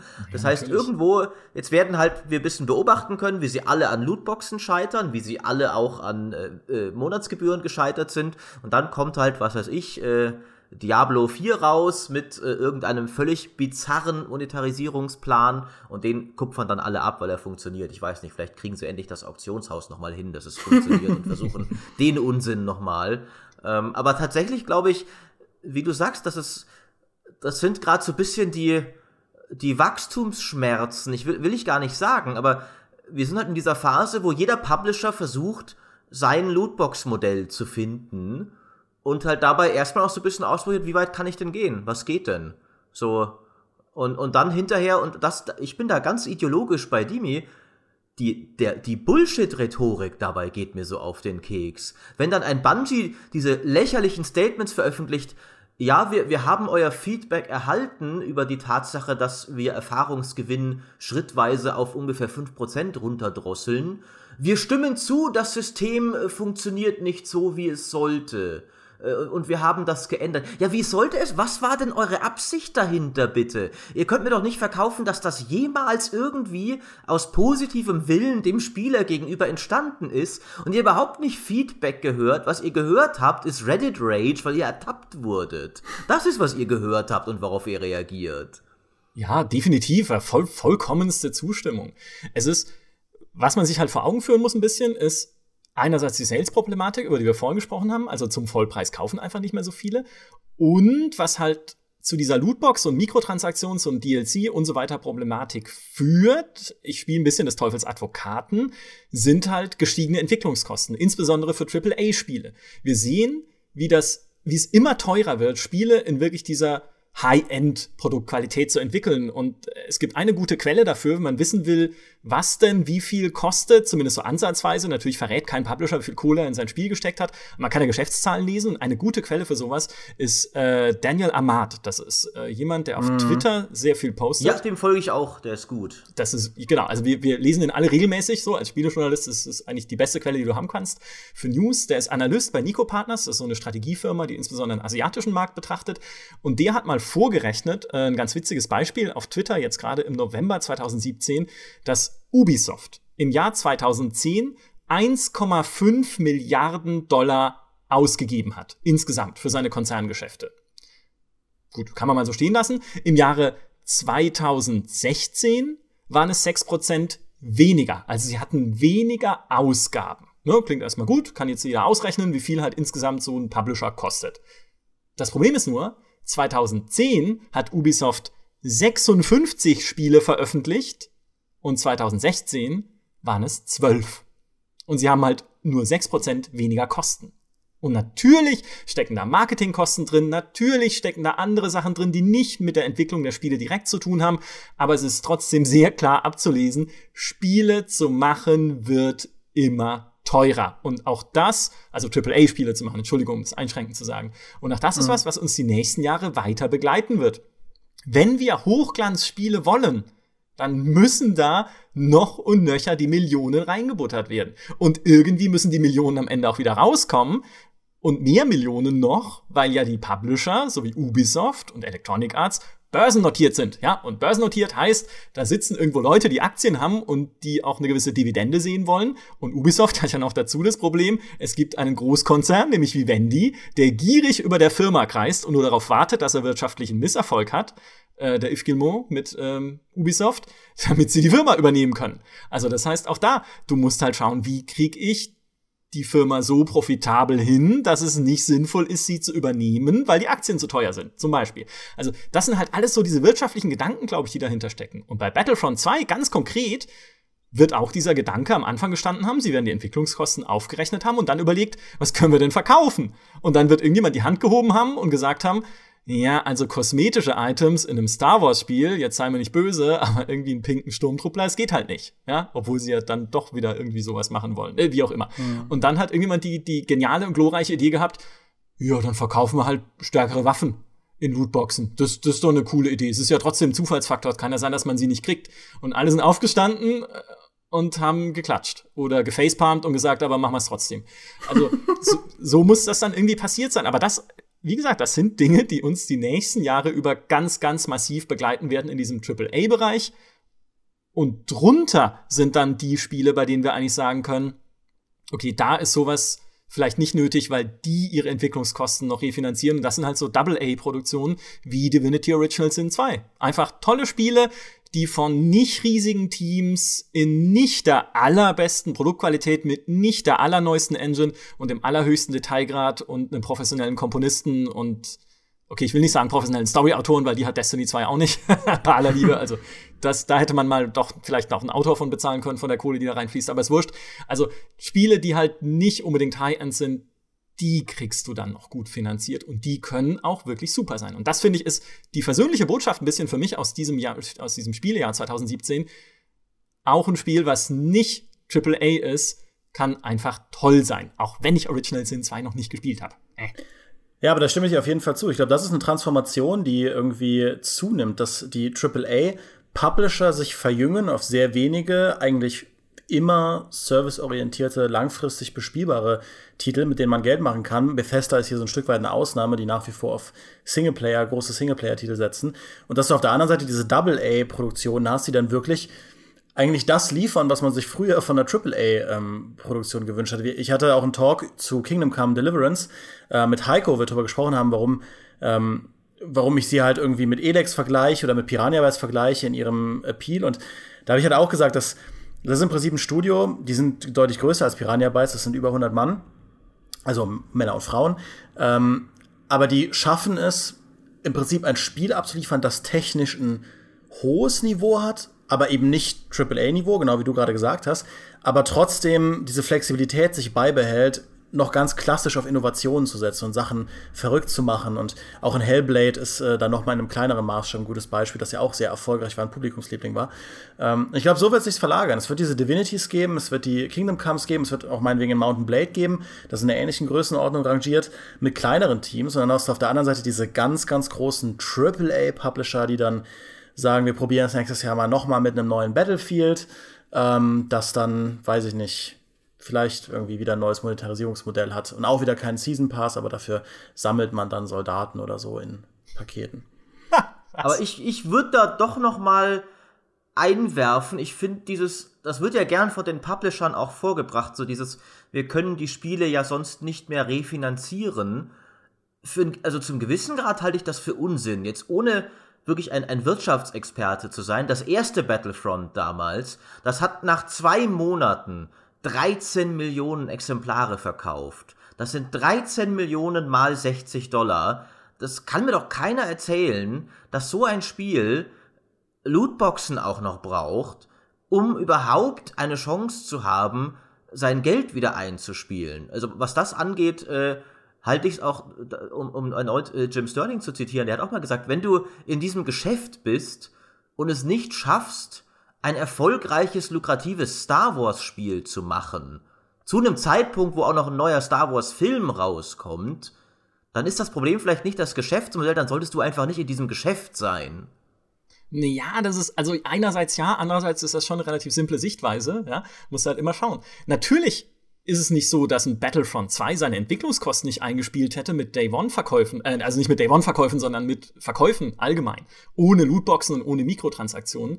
Aber was ich vorhin gesagt habe, ist ja auch das, wo man dann immer sehr schnell bei diesem Gier-Vorwurf und bei diesem Ausbeutungsvorwurf ist, das sind börsennotierte Unternehmen, ja. Da ist dann halt die Konzernbilanz am Ende entscheidend. Und wenn du zwei Fails hast im Jahr, sagen wir mal Need for Speed Payback verkauft sich nicht so gut und irgendwie äh, Madden ist schlecht. Nee, okay, blödes Beispiel, weil damit verdienen sie genug Geld, aber irgendwie ein anderes EA-Spiel failt. Mass Effect. Mass Effect, Dankeschön. Soll sich ja anscheinend gut verkauft haben, Mass Effect Andromeda, aber ja, genau, super, Dankeschön. Also sagen wir mal, du hast zwei so Dinge im Jahr in der Jahresbilanz stehen und dann sitzt du da und sagst, oh nee, okay, Battlefront 2 hat sich refinanziert, hat vielleicht sogar das nächste Projekt finanziert, aber die Konzernbilanz, na, auf die du guckst, äh, ist halt nicht das, was wir prognostiziert haben. Und dann hast du wieder ein Problem. Also ja, es kann schon sein, dass dann manche Spiele als Cash Cow in Anführungszeichen herhalten müssen für andere Spiele, die es halt nicht schaffen. Aber das ist ja dann wiederum eine strategische Frage. Irgendwann muss ich das halt alles ausmitteln.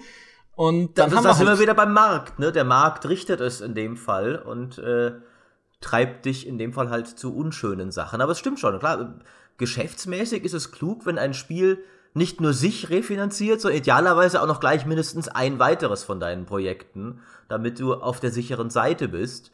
Ich finde halt nur in, in Anbetracht eben all dessen wirkt so dieser Push zu den Lootboxen, der wirkt irgendwie halt exzessiv. Also wie du richtig sagst, der, der Gier-Vorwurf, weil eben Spiele können sich allein schon durch normale Verkäufe finanzieren. Es gibt auch weniger aggressive, weniger auf Glücksspielsucht ausgelegte Geschäftsmodelle. Ich meine, ein League of Legends ist seit Jahren eins der lukrativsten Spiele der Welt äh, mit klassischen Skin-Verkäufen. Mhm. Ähm, ich meine, selbst die gehen inzwischen auch ein bisschen mehr auf so komische Kisten und Crafting und sowas, aber das haben sie lange Zeit nicht gemacht.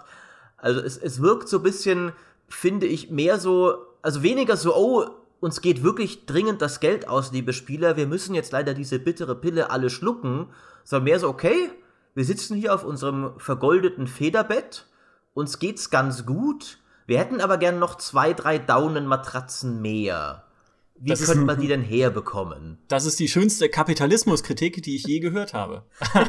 Aber darauf läuft es vielleicht Das hinaus. freut mich. Ja, natürlich. Also, ich, ich ich sagte es ja schon, ich bin im Herzen ein Zyniker. Ich kann das alles verstehen, woher das kommt, aber das heißt ja nicht, dass ich es mögen muss. Nein, auf gar keinen Fall. Ich glaube, wo wir uns in der Mitte treffen, ähm, ist vielleicht, dass man sagen kann, dass diese Gier, die man ja, die wir ja schon auch alle drei äh, solchen Mechaniken oder Mechanismen äh, unterstellen, dass sie vielleicht nicht komplett aus dem Himmel heraus einfach nur so da ist und in sich selbst begründet ist, sondern dass es durchaus auch die Leute, die, ähm, sage ich mal, das Geld erhalten, das Geld erhalten müssen, um ähm, Aktieninhaber und so weiter zufriedenzustellen. Das kann schon durchaus sein.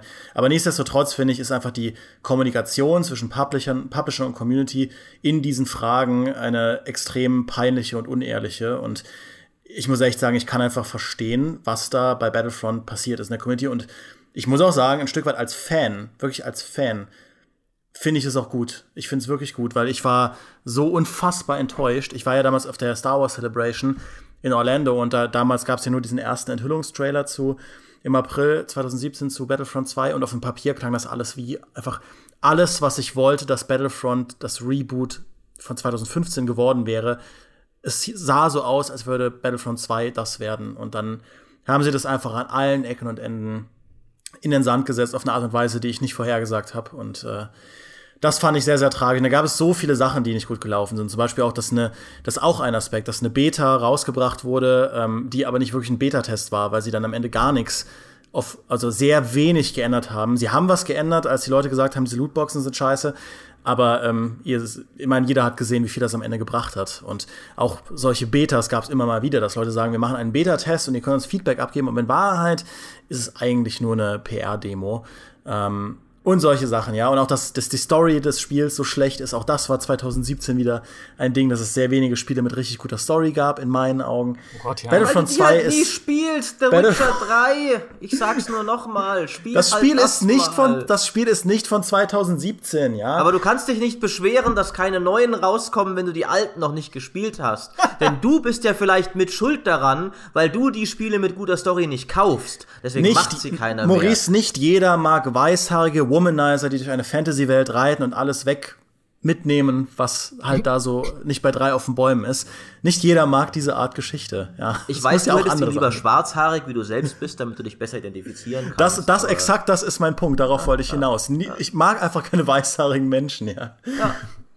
So, und bevor dieser Podcast gereviewbombt wird, sage ich auch noch mal deutlich, ich bin nicht für Lootboxen in Spielen. Ich bin nicht für Mikrotransaktionen. Ich bin nicht mal für Day One DLCs. Wobei, ganz lustig übrigens, ich weiß nicht, ob ich das jemals im Podcast erzählt habe, ich habe mal mit einem Entwickler über Day One DLCs gesprochen und er sagte selbst zu mir, deutscher Entwickler, "Hä, wir finden die auch scheiße. Weißt du, Day One DLCs, da sagen doch alle Leute, das habt ihr aus dem Spiel gecuttet. Und das stimmt ja auch, ja. Es war halt fertig gemeinsam mit dem Spiel, sonst könnte es ja kein Day One DLC sein. Also ist es ja quasi gecuttet.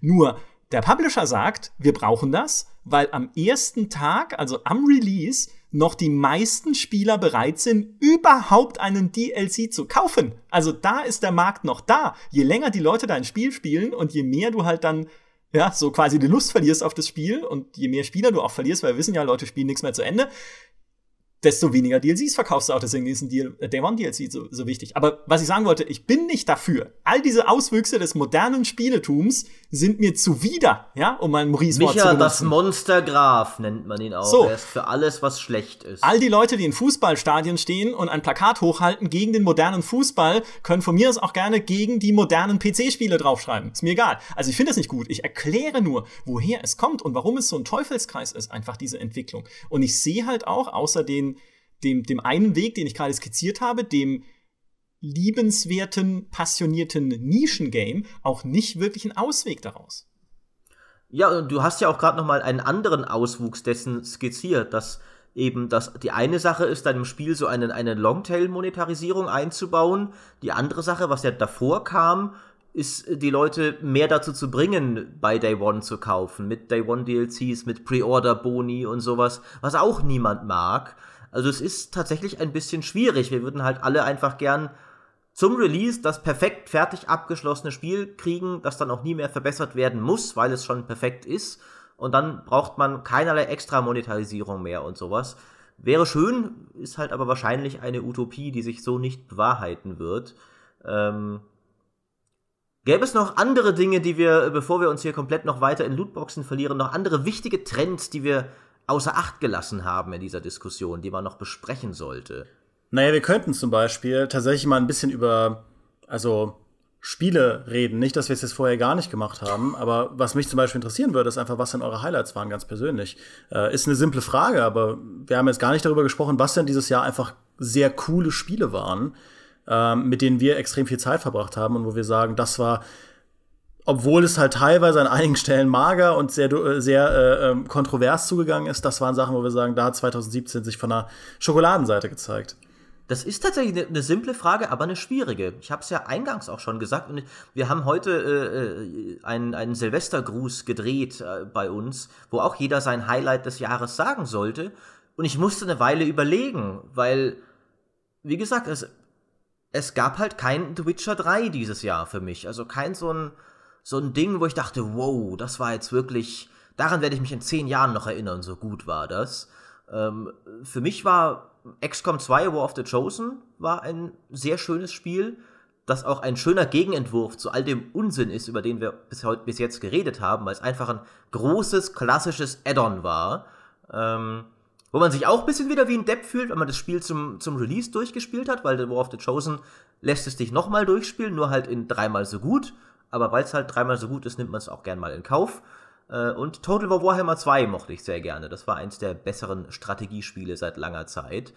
Aber in, in kalten, harten Spieletester-Jargon-Worten waren es alles mehr so die 85er als die 90er dieses Jahr, die mich wirklich. Also es gab für mich, außer Divinity 2, das war natürlich toll, aber ja, also ich fand es tatsächlich so, so ein so ein mittleres Spielejahr nur. Keins, das wirklich megamäßig herausgestochen ist.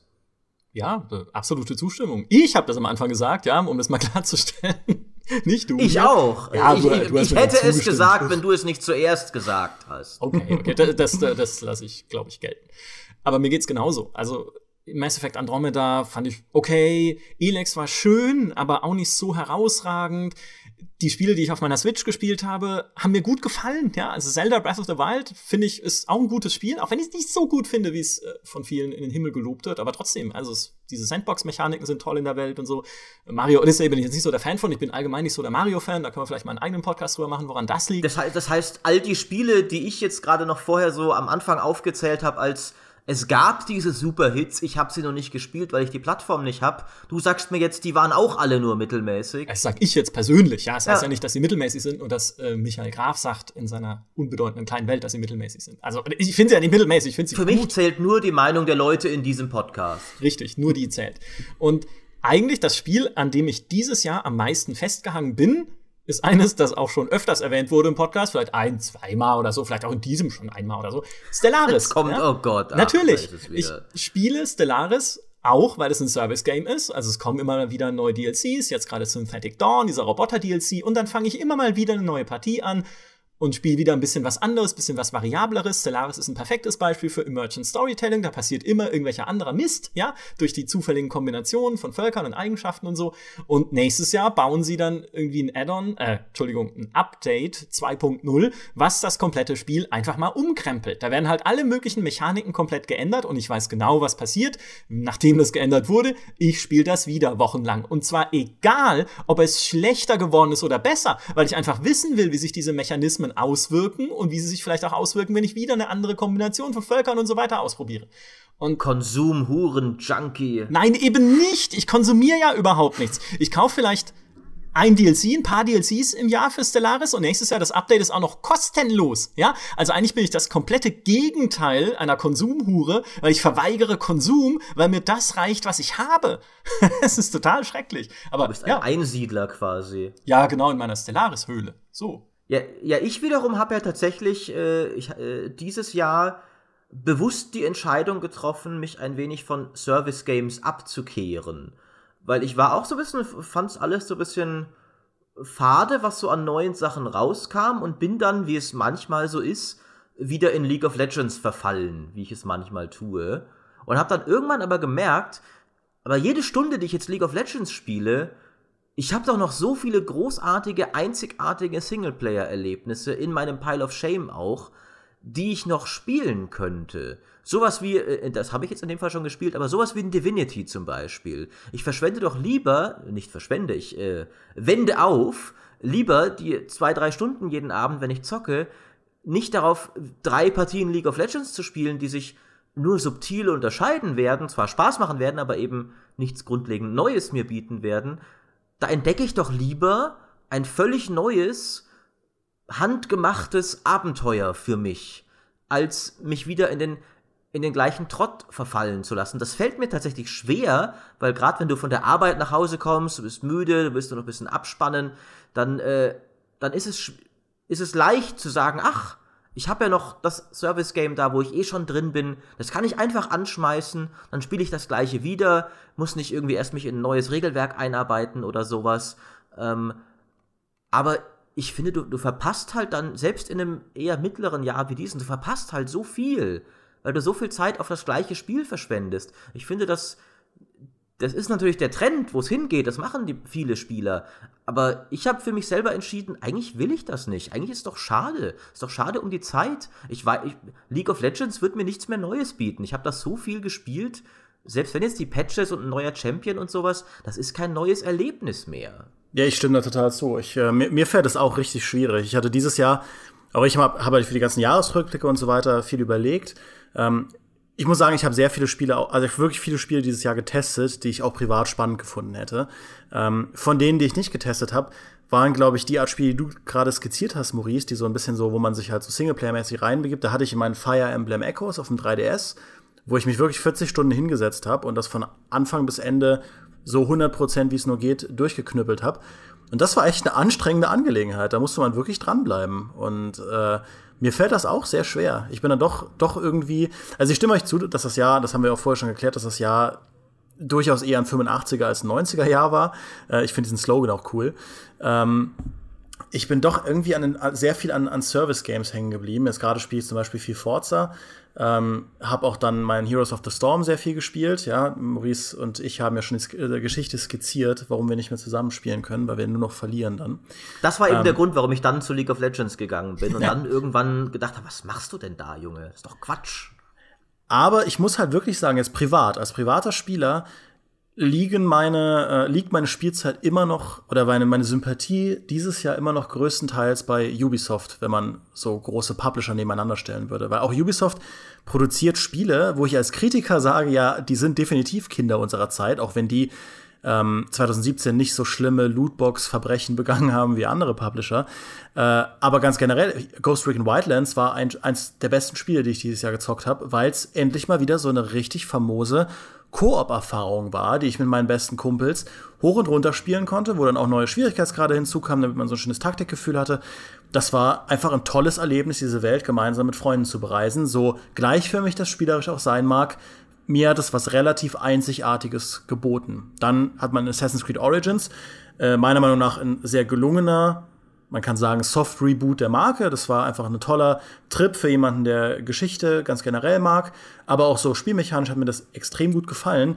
Und auch Rainbow Six, da bin ich jetzt gerade wieder hängen geblieben, nachdem ich es ein paar Monate nicht gespielt habe ist in Sachen Multiplayer-Shooter, gibt mir das einfach Feierabends genau das, was Maurice auch eben beschrieben hat. Diese Erfahrung, wo man sagt, eigentlich passiert da nichts mehr Neues, wie bei League of Legends, aber man bleibt dann doch irgendwie immer bei der Stange, weil man mit Kumpels spielt und es geschehen immer wieder neue Geschichten. Ähm, es passieren immer wieder verrückte Sachen. Ich hatte letztens mein erstes Ace, wo ich allein alle fünf Gegner weggeräumt habe und da habe ich gejubelt, wie ich dieses Jahr, glaube ich, sonst in keiner Situation gejubelt habe, was auch viel über mein Privatleben aussagt. Ähm, aber unabhängig davon, Ubisoft hat einfach dieses Jahr wieder relativ viele Spiele gemacht, wo ich gesagt habe, da finde ich mich privat als Spieler drin wieder. Ähm, und ich habe gar nicht so viel von Bethesda gespielt, obwohl ich ganz prinzipiell als, als auch da wieder als Spieleredakteur, diesen, dass sie halt die Singleplayer-Fahne hochhalten, finde ich sehr gut. Aber ich bin einfach noch nicht dazu gekommen, äh, der Tod des Aus Outsiders zu spielen, aus den Gründen, die Maurice auch genannt hat, weil ich gerade einfach irgendwie ein bisschen seichtere Sachen suche für mich. Obwohl Rainbow Six keine seichte Sache ist, aber das kennt man halt, da ist man drin, da ist man direkt gut, da kriegt man direkt seine Glückserlebnisse äh, und da kann man auch selbst entscheiden, spiele ich das jetzt zwei Stunden, vier Stunden oder sechs Stunden und ich muss es nicht irgendwie fix durchspielen, damit ich was davon habe. Wir haben da schon häufiger drüber geredet. Sie haben uns erwischt. Mhm. Sie haben uns erwischt mit ihren Service Games. Ja? Was, was ist aus uns geworden? Wir waren mal coole Singleplayer-Spieler und Story-Freunde und ich spiele nicht mal Divinity Original Sin 2. Noch nicht, ja. Aber es ist tatsächlich, ja. Service Game ist halt nun mal. Es, das Geschäftsmodell ist ja nicht umsonst erfolgreich. Ja? Das heißt ja nicht, dass es schlechte Spiele sind.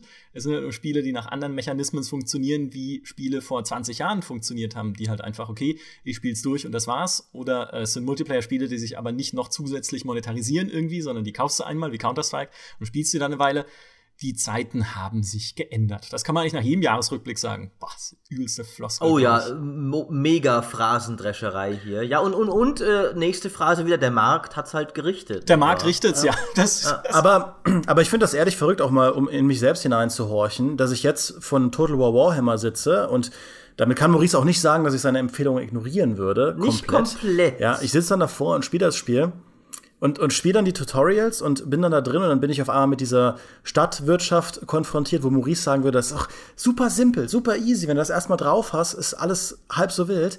Aber dann sitze ich halt dann hier angespannt vor meinem Rechner mit der Maus in der Hand und klicke mich durch die Menüs und denke mir, ja, wenn ich ehrlich bin, ist mir das gerade zu anstrengend. Und das sagt derselbe Typ, der irgendwie früher als Teenager wenn irgendwie dann Jack the Lions mir nicht die Möglichkeit gegeben hat, zwei eigene Charaktere zu erstellen, dann habe ich das halt selbst gemoddet, um das hinzubekommen. Ja, wir haben da auch schon mal drüber gequatscht.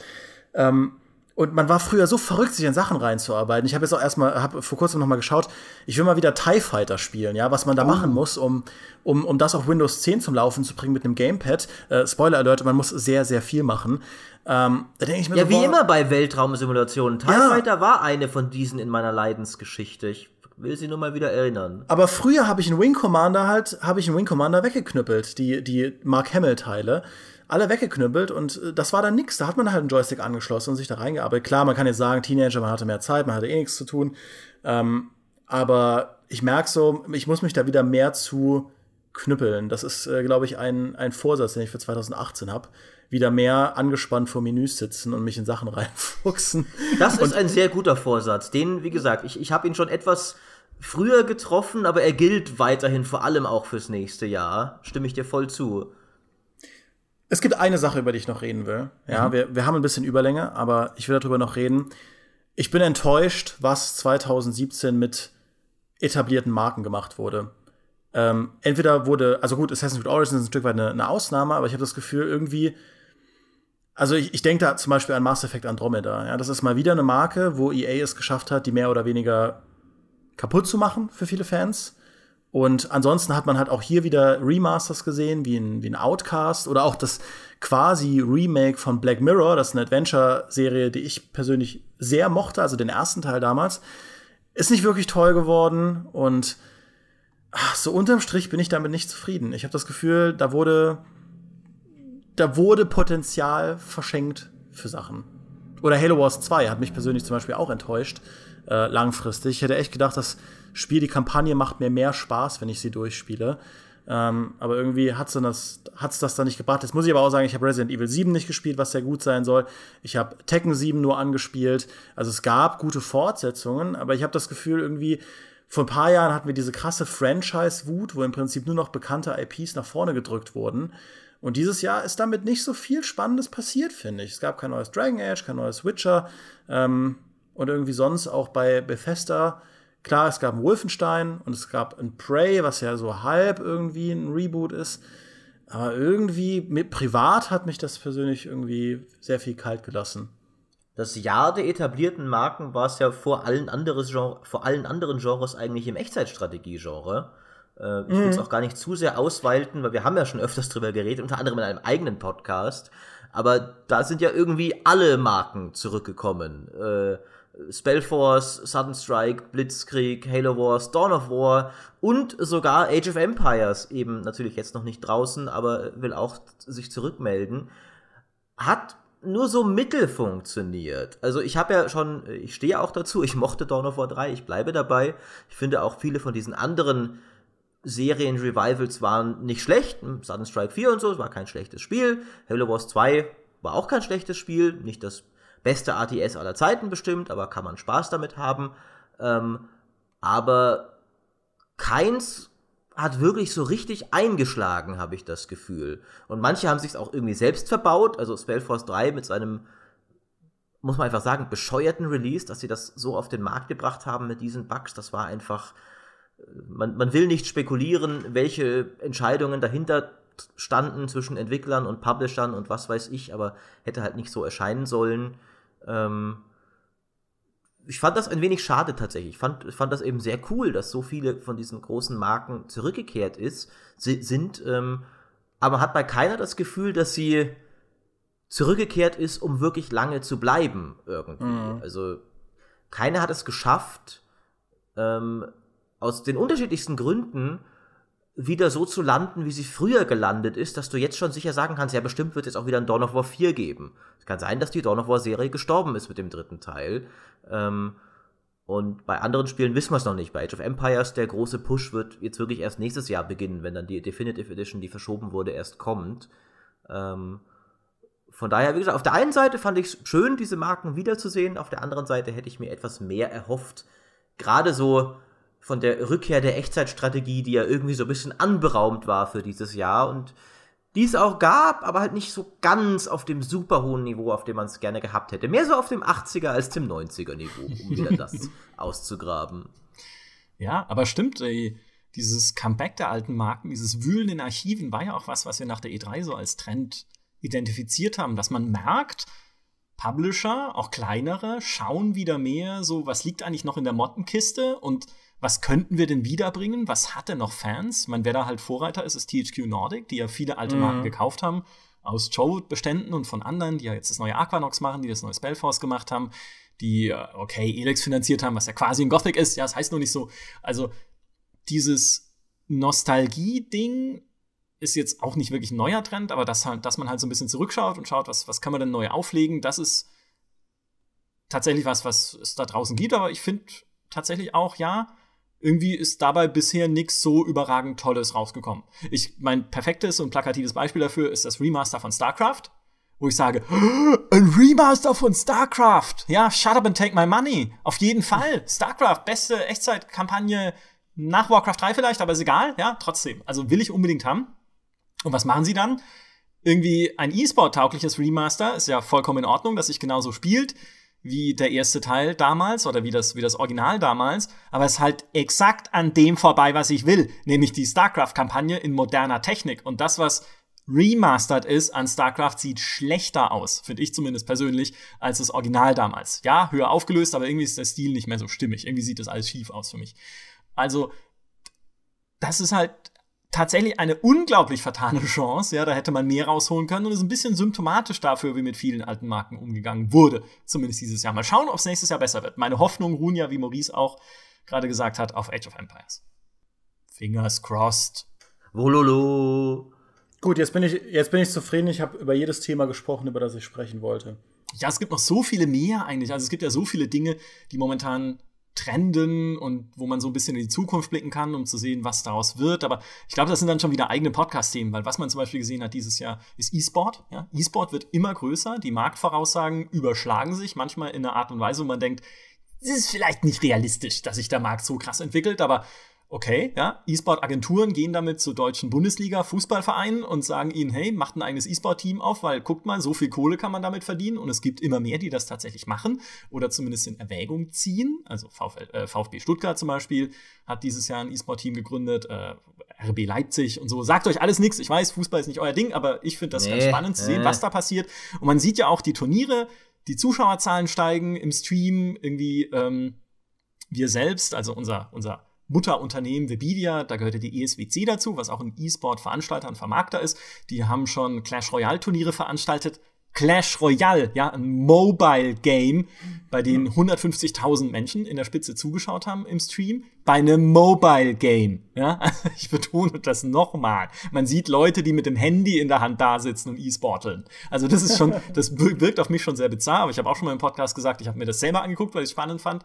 Aber das sind halt dann tatsächlich irgendwie beim ESL One Cologne, beim großen Counter-Strike-Turnier haben wir irgendwie 770.000 Leute zugeschaut in der Spitze. Also dieser Markt boomt tatsächlich und das wird in Zukunft auch ein wichtigeres Thema werden. Man sieht halt momentan werden die Töpfe aufgeteilt. Es geht halt momentan um Marktanteile. Deswegen gründet ja zum Beispiel Blizzard eine eigene Overwatch-Liga, als hätten sie mit Overwatch nicht schon genug Kohle gemacht, über eine Milliarde innerhalb von einem Jahr. Ups, ja. Aber trotzdem, sie gründen eine eigene Liga, um einfach dabei zu sein in diesem Markt und sich ihren ja, ihren Teil des Kuchens halt irgendwie zu sichern. Genauso machen es Sponsoren. Ich kann eine Anekdote kurz erzählen. Ich nenne keine Namen beziehungsweise Marken, aber eine Brauereikette hat bei uns angefragt, ob sie GameStar-Hefte haben kann, also quasi ein kostenloses Abo haben kann. Und wir so, ja, können, wir schon machen, ne? dann schickt ihr uns halt Bier. Nee, Schatz beiseite, es war halt, wir haben dann gefragt, wofür wollt ihr die denn? Unsere Geschäfte sind ja quasi nicht deckungsgleich. Was hat denn bitte eure Brauerei mit Spielen zu tun? Und die Antwort war, ja, unser Geschäftsführer hat gehört und gesehen, dieses E-Sport, das sieht ja ziemlich interessant aus und wächst ziemlich stark und er wollte sich einfach mal informieren, was es da so gibt. Und da kannten wir halt die GameStar und haben gedacht, wir fragen mal. Also jeder will in diesen Markt rein. Und das finde ich tatsächlich sehr spannend. Aber wie gesagt, das ist vielleicht jetzt, um das Fass noch aufzumachen, weil sie, wir wollen nicht drei Stunden reden, also das ist vielleicht dann doch eher ein eigener Podcast. Auf jeden Fall. Äh, wir haben ja auch schon wieder haufenweise Themen gesammelt, die alle nochmal ihre eigenen Podcasts oh Gott, gehabt ja. hätten. Wir kommen gar nicht hinterher, aber das ist gut so, denn so kann der GameStar Podcast auch 2018 weiterhin zu den frischen, coolen, hippen, neuen Trends gehören und immer weitermachen. Und wir sind ja da auch so ein wenig, wir, sind ja äh, viel weniger gierig als irgendein böser Publisher oder sowas. Statt euch mit Lootboxen zuzuballern, gibt es das wunderbar faire Plus-Abo, das man abschließen kann. Denn da gibt es dann noch eine weitere Rückblicksfolge, die wir machen werden, wo wir weniger über das Spielejahr und bisschen konkreter über unser persönliches Podcast-Jahr philosophieren werden. Und auch ein wenig, äh, wie es in der Zukunft mit dem Podcast weitergeht. Und wer das hören will, und jeder Mann von Kultur und Geschmack will es bestimmt hören, der kann auf GameStar.de ein Plus-Abo abschließen, dann freut sich der Micha und wir freuen uns auch, weil der Micha uns dann äh, Pizza spendiert oder sowas. Mhm. Ähm, und wird längst überfällig, finde ich. Ich ja. hab, es gab mehrere Kommentare schon äh, an Leuten, die extra Plus-Abo wegen meiner Werbeworte abgeschlossen haben. Denke ich, habe irgendeinen Cent dafür bislang gesehen? Nee, gar nichts. Also, ich grüße euch alle da draußen, die das getan haben. Ihr seid tolle Menschen. Aber wir müssen jetzt auch mal vom Herrn Graf, äh, finde ich, so ein bisschen das einfordern, was uns dafür zusteht. Habe ich dir neulich nicht irgendwie äh, einen Keks gebracht oder so? Ah, ich weiß nicht mehr. Nein, vielen, vielen Dank für deine schönen Werbeworte. Das freut mich, äh, freut mich tatsächlich sehr.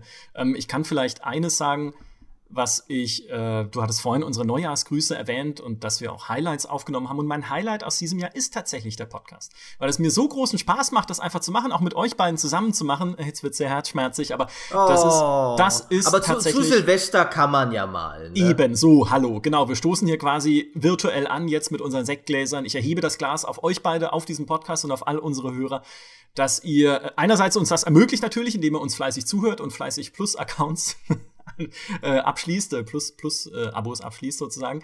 Und ähm, andererseits darauf, dass es einfach so viel Spaß macht, das hier mit euch zu machen. Und ich möchte mein Glas auch erheben auf die beiden unbesungenen Helden des Podcasts oder oft unbesungenen Helden. Das ist einerseits der Thomas Orzig, unser Producer aus dem schönen Wien. Am Anfang war In er ein paar Mal dabei und auch in der Star Trek-Folge war er dabei und hat mitgetalkt. Also ohne Thomas, sage ich ganz offen, gäbe es diesen Podcast nicht, weil er auch hinter mir stand mit der Peitsche und gesagt hat, komm, lass mal was machen mit dem Podcast. Also Thomas, vielen, vielen Dank für alles, äh, was du Alles deine Schuld. ja, alles. alles, genau. Äh, was, was du uns angetan hast mit diesem Podcast. Vielen Dank dafür.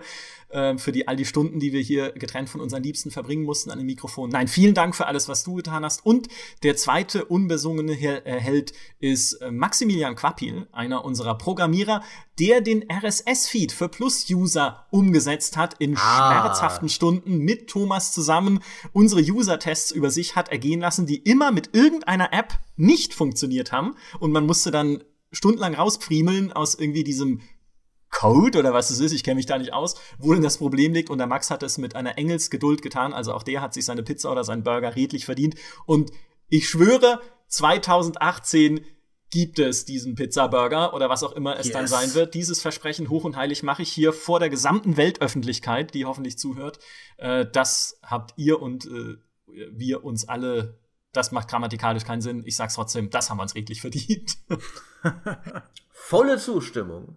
Und was wir uns auch verdient haben, sind natürlich alle 5-Sterne-Bewertungen auf iTunes, die ihr locker machen könnt. Äh, das nochmal zum Abschluss hier. Ich, äh, wie gesagt, das, das ist, ist, ist, ist hier, äh, ich bin vertraglich verpflichtet, hier den, den äh, Ver Verkaufsmann zu mimen und äh, den, den Marktschreier. Ähm, aber es macht mir ja auch Spaß, denn ich kann mich äh, so in eurem wunderbaren Feedback sonnen, äh, wie zum Beispiel von Canpo 11. Neben der extrem hohen journalistischen Qualität sind vor allem alle Beteiligten mal ganz salopp grundsympathische Kerle, mit denen man auch die nächsten fünf Stunden in der Kneipe verbringen würde. Alles andere als fünf Sterne wäre eine Frechheit, in diesem Sinne Cheers. Ich kann dir versprechen, mit mir will niemand fünf Stunden in der Kneipe verbringen, weil ich keinen Alkohol trinke und dann derjenige bin, der immer Kopfschüttelnd daneben sitze, während alle anderen Spaß haben und sich besaufen. Außer Odin, ja. Wenn man mit dir Met trinken geht, dann trinkst du mit. Wenn es Fantasy-Flair hat oder Wikinger-Flair, dann, dann bin ich an Bord. Ähm, aber trotzdem vielen Dank für die schönen Worte. Und äh, gerade jetzt, wo wir so ein bisschen unser, unseren Jahresabschluss, ist ja noch nicht das einjährige Jubiläum, aber trotzdem ein Meilenstein für uns, sind wir mehr denn je interessiert an eurem Feedback. Also lasst uns wissen, was hat euch dieses Jahr im Podcast gut gefallen? Was waren eure Lieblingsfolgen? Was, was für Themen wünscht ihr euch? Sagt es uns in den Kommentaren. Wir lesen die alle und freuen uns über jeden einzelnen und versuchen auch immer euer Feedback mit aufzunehmen und umzusetzen. Also immer gerne her damit, ähm, aber vor allem her mit den fünf Sternen. Das ist das Wichtigste an der Sache. Alles andere ist so sentimental nett zu haben, ne? aber harte Währung ist das Wichtigste. Ja, die Sterne-Aktionäre sitzen uns im Rücken. Ja, wir müssen unsere Sterneziele erfüllen für dieses Jahr. Ja, richtig. Und wenn ihr uns keine fünf Sterne gebt, verkaufen wir Sterne als Mikrotransaktion in Zukunft zusätzlich. Aus Lootboxen. Es ergibt Ja. keinen Sinn, aber wir werden es machen. Lootboxen ergeben ja auch keinen Sinn. Nicht immer jedenfalls. Haben wir heute festgestellt. Ich bin die ganze Zeit so still, weil ich überlege, ob wir so einen Slogan draus machen können. Der GameStar Podcast, die einzige 90 2017. Oh, das finde ich gut. Oder irgendwie was mehr, das einzige, was mehr 90 als 80 ist. Hätten wir, hätten wir Merchandise, finde ich, wäre das ein guter Spruch. Können wir uns selbst einen Platin Award geben? Ja. Ich, eigentlich ich finde, schon. das Ja, ist wir können ja äh, machen, was wir wollen. absolut machbar. Das ist Du bist doch quasi der. Architekt unseres Wertungssystems. Du kannst das doch einfach dazu erfinden. Ja, das mache ich jetzt einfach. Denn Genau. so, denn so funktioniert das ja. Ja, Award für, für gute Story, Award für Präsentation auf jeden Fall. Award für Umfang, finde ich, kann man uns auch geben. Alles dabei. So, jetzt, äh, wir sollten die Folge vielleicht nicht zu sehr mit unseren Selbstbeweicherungen in die Länge ziehen. Sie ist eh schon, hat eh schon Überlänge. Und ich hätte nie gesagt, gedacht, dass ich mal in einem Satz mich sowohl gegen lange Reden als auch gegen Selbstbeweicherung ausspreche. Das macht dieser Podcast mit mir. Aber ich denke, wir verabschieden uns an dieser Stelle, es sei denn, ihr habt noch irgendwas ganz Wichtiges loszuwerden. Nö, ich auch nicht. Ja, dann können wir ganz unspektakulär Tschüss Oh, Schluss. sagen. Danke für ein tolles Jahr. Bis zum nächsten. Ciao. Und ein tolles 2018. Tschüss. Thank